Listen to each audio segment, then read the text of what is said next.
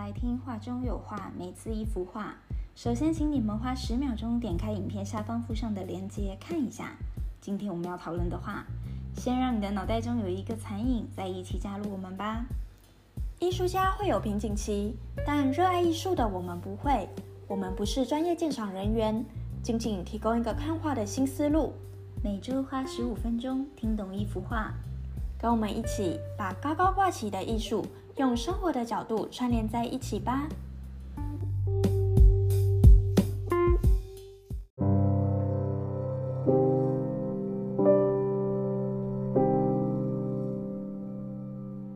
近日才刚结束的 Art Taipei，喜欢艺术的听众不知道有没有亲身去现场一饱眼福呢？运气好的时候，还可以亲自跟艺术作品的作者进行谈话呢。没错，跟艺术家谈话是最能够了解到那幅艺术最直接要表达的意义。是，今天画中有画，跟大家介绍一位新生代的艺术家朱成伟。从他的诸多作品中可以看到，画了蛮多新奇的元素，尤其是现代流行图式，就是我们放在 IG 的第一幅很亮眼的画作。对，像是一些 emo 或是物品，可以看到画家把过去的经典与现在流行的东西做了一个同整，让年轻世代去观看作品时会有自己解读的方式。他以青少年观看社会的视角，面对制度的反思，巧妙地融汇于作品中，进而在社群上还引起了不小的回响呢。他的画风真的是很独特，就是从他的色彩上面看起来非常的年轻化，颜色也非常的活泼。年轻化是一定的，因为他才二十二岁嘛。对，如果是你看到这幅画时，得知这幅作品在历史上是有经典版本时，你会好奇经典版本长什么样子吗？当然会，我想看一下，说跟他的这幅画到底差多少？那他的想要表达的意思是不是相同的，还是是完全不一样的？嗯，如果听众也是这么想的，那我觉得他就是成功的将艺术带入我们普罗大众的眼界中了，也是我们画中有画一直希望传达的理念。艺术本身就不应该是属于特定一群人的，艺术是属于大家的，所有人都有权利用自己的方式去解读一幅作品，品尝一幅作品。我觉得。艺术就像是无声的音乐，有时看到一幅跟现在心境很相似的画作，真的能让我落凉三日，久久不能自己。当然，也会随着心境改变或是年纪改变而颠覆对这个作品的理解。没错，今天这幅朱成维的作品，眼尖的观众应该不难发现，它有法国浪漫主义画家。泰尔多尔·杰利科的《梅杜莎之法》的影子吧？梅杜莎之法是你有看出来吗？嗯，没有，因为你本人也没看过《梅杜莎之法》这个作品，对不对？对。但是如果有看过这个作品的人，一定是马上可以从他的画里面感觉到他的影子。那么，相比朱成维的作品，杰利科的《梅杜莎之法》灰暗了许多。在我们 IG 的第二页，马上就是这幅画的原版。你怎么看杰利科这个作品呢？你是指原版的这个作品？是原版的这个作品，我感觉天空上面一团的乌云，好像随时风云变色，而那个拿着红色领，有点像是领巾或者是布的那个男人，我觉得他是不是成功的战胜了这个战争，然后踏着别人的尸体往上爬的那种感觉？哦，你觉得？这个男生是最后的胜利者，对，因为我觉得这艘船好像是他们争夺着要上去，好像搭上了搭上了这一艘船，他们才可以获得重生的机会。哦，所以你觉得这个手里挥着红衣服或领巾的这个男生，就是他是战胜了这一群人，然后其他的人就是战败的人。对，因为在他的底下，我还看到了有很像宝箱的东西，很像宝。宝物，好像是他们不知道是抢夺来的，还是里面装着他们的衣物啊或食物的东西。嗯哼，这是 Alice 的感觉，不知道大家其他听众是什么样的感觉？这幅画呢，其实是一个真实事件的呈现。这幅画描绘了1816年震惊法国的一宗悲惨事件——法国梅杜莎号军舰在海上失事的情节。沉船原因归咎于一位卑鄙又无能的船长肖马尔。肖马尔作为一个贵族，他其实是缺乏战队航海指挥经验的，只是因为当时的法国海军部长袒护才会据此高位。一个船舰没有船长，也没有自动导航，我们可想而知接下来的悲剧了吧？天哪，那也太危险了吧！是，但这场悲剧比我们想象的还要更可怕。军舰触礁搁浅，在护卫的舰沉没之际，船长呢，还有将领同时抛弃了木筏上一百五十名乘客与船员，坐上了救生船，独自逃走。那这幅画中的就是他们的救生船吗？而这些被抛下的人们呢，是共建了一艘小筏，也就是你现在看到的小筏。哦因为船长跟将领呢是自己做了救生船，早就逃之夭夭的。是那这个看起来残破不堪的呢，是后来被抛下的人一百五十名的乘客跟船员独自共同建造的小筏。啊，他们要挤在这么小的一个小筏上面，而且看起来那个小筏已经残破不堪了。是，他们在海上漂了流了十三天，但是听到这边，你没有觉得这幅画的人数好像怎么算也不会有一百五十个人？对啊，看起来顶多二三十个吧。他们是已经当中有人罹难了吗？最后只剩下这些人。嗯，没错，这是因为杰利科所表现的画面是这场悲剧的最后时刻。此时的木筏呢，已经在海上漂泊了十三天，也就是在阿尔古斯号船发现它时，只剩下了十五名幸存者劫后余生的情景。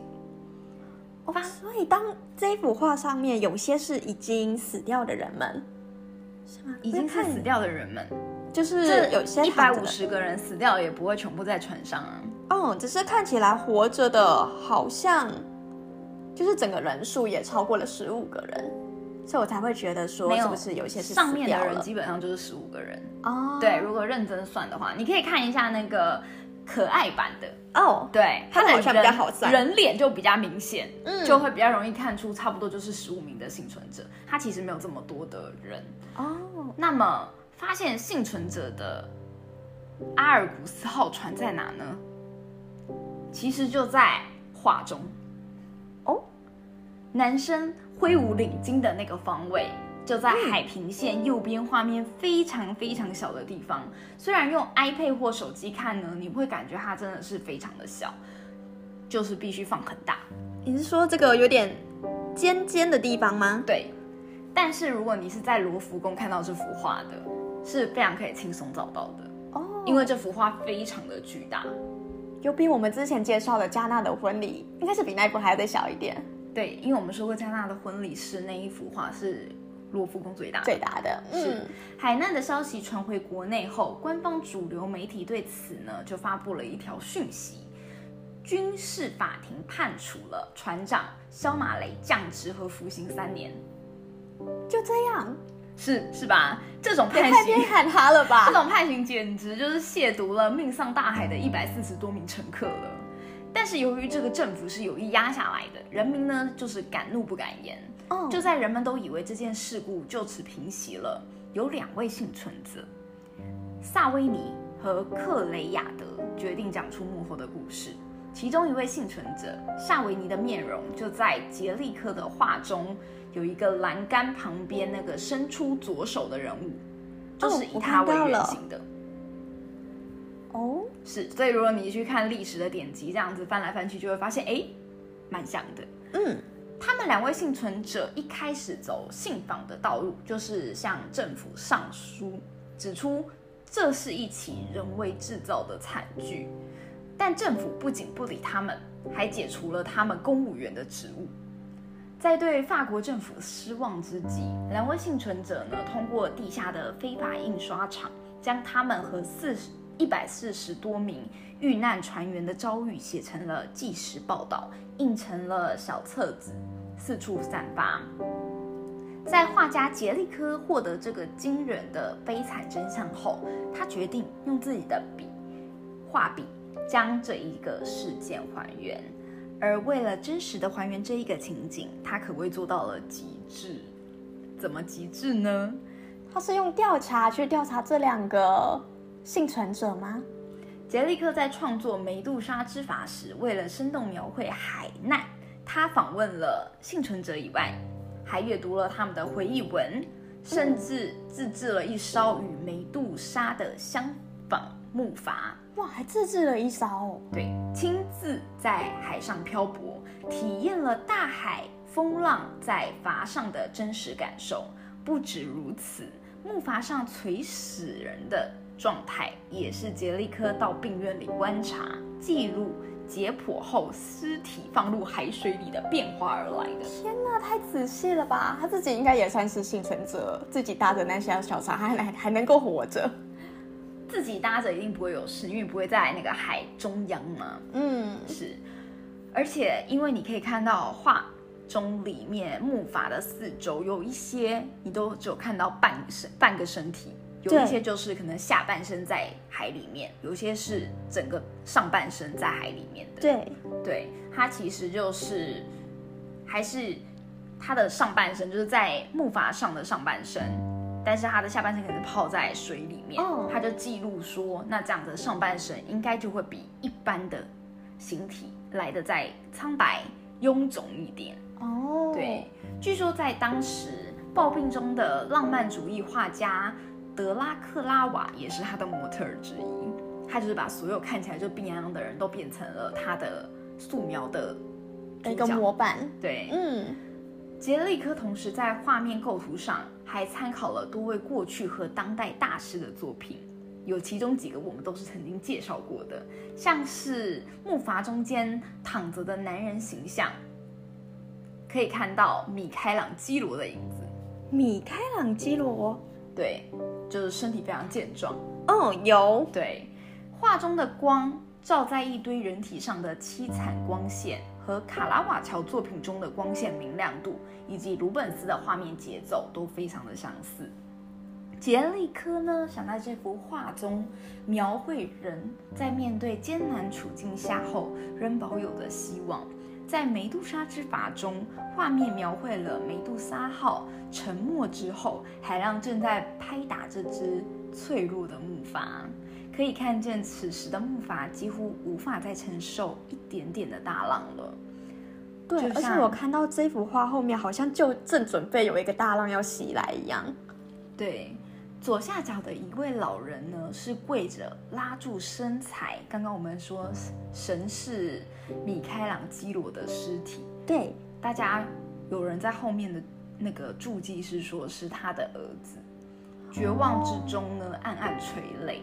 那另外还要讲到说，他们这一个航行就是在船上这段时光是非常的长的，所以呢，他们一开始呢是先攻击，就可能三天后出出去三天后就开始攻击，可能是军人的人，就军人职位的人，嗯，对，可能他们就是官阶比较小啊，对，就被大官抛弃了，哦。但是里面的人就愤愤不平嘛，嗯，所以就先攻击这些人，然后后来呢，就开始有些人不知倒地嘛，然后有一些人可能就是太饿了，像你刚刚说像宝箱的那些东西，其实就是装着食物的哦，对，或是装着一些水的，嗯，那有些是分不够，对，然后就可能太累啦，就死啦。那死了以后呢，后来有一段时间呢，大家就开始吃同伴的尸体，因为没有食物了。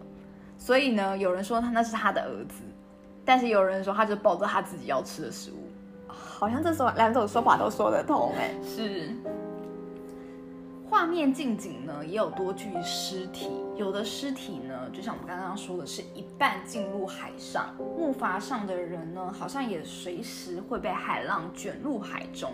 对，画面呢有一个十分显眼的黑人，就是我们刚刚你最快发现的。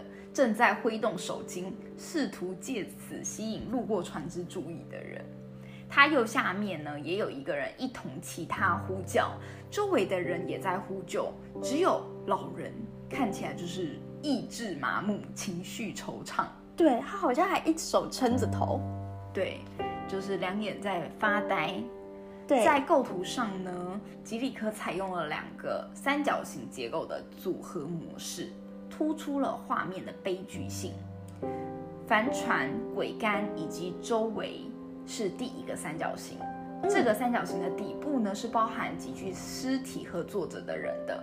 鬼杆升起的三角形的顶端和站在木桶上呼救的黑人是第二个三角形的尖顶。这个三角形的底部基本同第一个三角形的底部重叠。黑人周边的人呢，是将手伸向他，引导观众的视线是集中在这个黑人上面的。所以你才会在第一个视觉焦点上就看到这个挥舞手巾的黑人，对就是因为他用了两个三角形结构的组合模式。哦，黑人挥着布条求救的部分，令画面情绪达到了顶峰，呈现出一种悲剧感。所以不管怎么样去解读这幅作品，不管是谁看到这幅作品，一定是有一种灾难后的感觉。对就是不知道说他们是遇传染的，也会觉得它是战争，对，对，因为它没有一种幸福感，它就是有一种完全没有。对，在色彩上呢，吉利科运用了明暗对比的手法，尸体的肤色呢是显得比较苍白的，而活着人的衣服、云彩、海的色彩总体呢会偏阴暗。总体而言，这幅画画风偏暗，大面积呢是运用棕色等深色，从而表现出悲剧感和苦痛感。对我们刚刚有提到说这幅作品非常的大，对，长七点一六米，宽四点九米。而这个画作之所以这么大呢，其实是画家设计的巧妙之处。哦，你猜为什？么要画到这么大一幅画？你觉得呢？吸引大家注意吗？它原先是画在哪里？就只是画在画布上吗？是啊，还是墙面？没有，它是画在画布上的。是画在画布上的。对，嗯，猜不到。因为呢，画家利用了这个画幅的尺寸来刺激观者的感官，同时也使了整幅画面显得十分真实和震撼。画中的人尺寸是接近真人的，前景的几具尸体甚至比真人大过一倍。离这幅画越近，细节就会看得更清楚，观者感官的视觉冲突就会越强，就好像真的有人死在你面前一样。天哪！是，所以呢，那时候亲眼我在罗浮宫看这幅画的时候，其实觉得压迫感非常重的，嗯，没办法站得很近，你一定要站得很远，不然你就会有那种有点窒息的感觉。梅杜莎之法呢，在一八一九年的巴黎画展第一次展出，一出现就成为讨论了焦点。当时的标题是“沉船场景”，但当时的观众应该一看就知道了，画作反是嗯。画作反映的是梅杜莎号的海难事件，嗯，因而成为展厅里的明星，吸引着每个观众前来围观。当时的法国国王路易十八在展览开幕的第三天后来，并暗示梅杜莎之法并不只是一幅画这么简单，这幅画具有浓厚的政治意味，嗯会产生很强的社会影响。那他们下令把这幅画拿掉吗？那展览后呢，评论家对此呢也是褒贬不一。嗯有的评论家认为这幅画极其恐怖，但又蕴含一种激进；有的评论家呢称画中是成堆的咸鱼，认为画作内容非常的不适宜展出，无法展现绘画艺术的理想美。有的人却认为这幅画不仅有着艺术先锋的作用，更有着给人警醒的效用。嗯，就是我们说的，每一幅画，每个观者都会有不同的感受。对，就像你一开始觉得这幅画非常的恐怖，但你是不是觉得它有一种好像战胜的感觉，有一种激进的感觉？尤其是站上最高的那个黑人。是。那么，这幅作品有力的证明了杰利科渴望蜕变为属于自己的新时代，可是又却又受到了古典主义和浪漫主义教条的影响而矛盾不已的心态。毕竟他那个时候还是在浪漫主义跟古典主义为主的一个时代。嗯，杰利科画的呢，不仅是悲剧，也是画筏上人们绝处求生的奋斗精神，所以有一点点的激进感。对许多人常常会误以为浪漫是一种唯美，甚至矫饰无病呻吟的滥情。而在杰利科的世界，他以壮阔的生命展开了浪漫主义强大的背后力量。他对人性深沉的挖掘。杰利科的画作没有选择逃避事实、掩饰或是粉饰事件的结果，他选择了真实，就像我们现在的新闻记者一样，将事实还原于观众的面前，一直到现在历久弥新，仍然在艺术史上令人。肃然起敬。听完了原作的背后故事后，你觉得新生代艺术家朱成伟想表达的是什么呢？我觉得他应该是也有想表达一些他想反映的事实吧。那其他的听众是怎么觉得？欢迎后台留言让我们知道哦。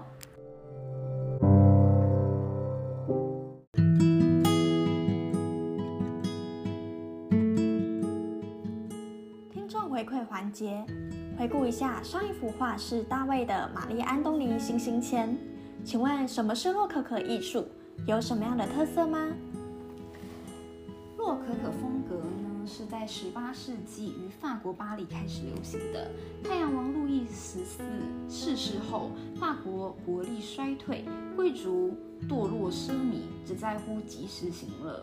建筑与艺术有更多的曲线设计和自然元素，构图呢也不讲求对称，而作品光线均匀分布，给人一种风光明媚的感觉。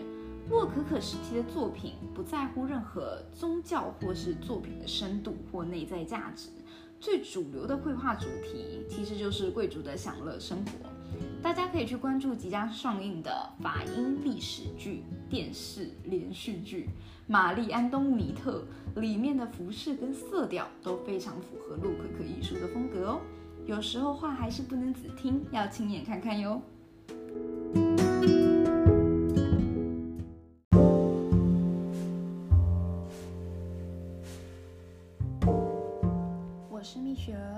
我是爱丽丝。关注艺术，关注画中有画。大家有没有觉得这幅画作跟最近韩国梨泰院发生的一起悲剧情景很相似呢？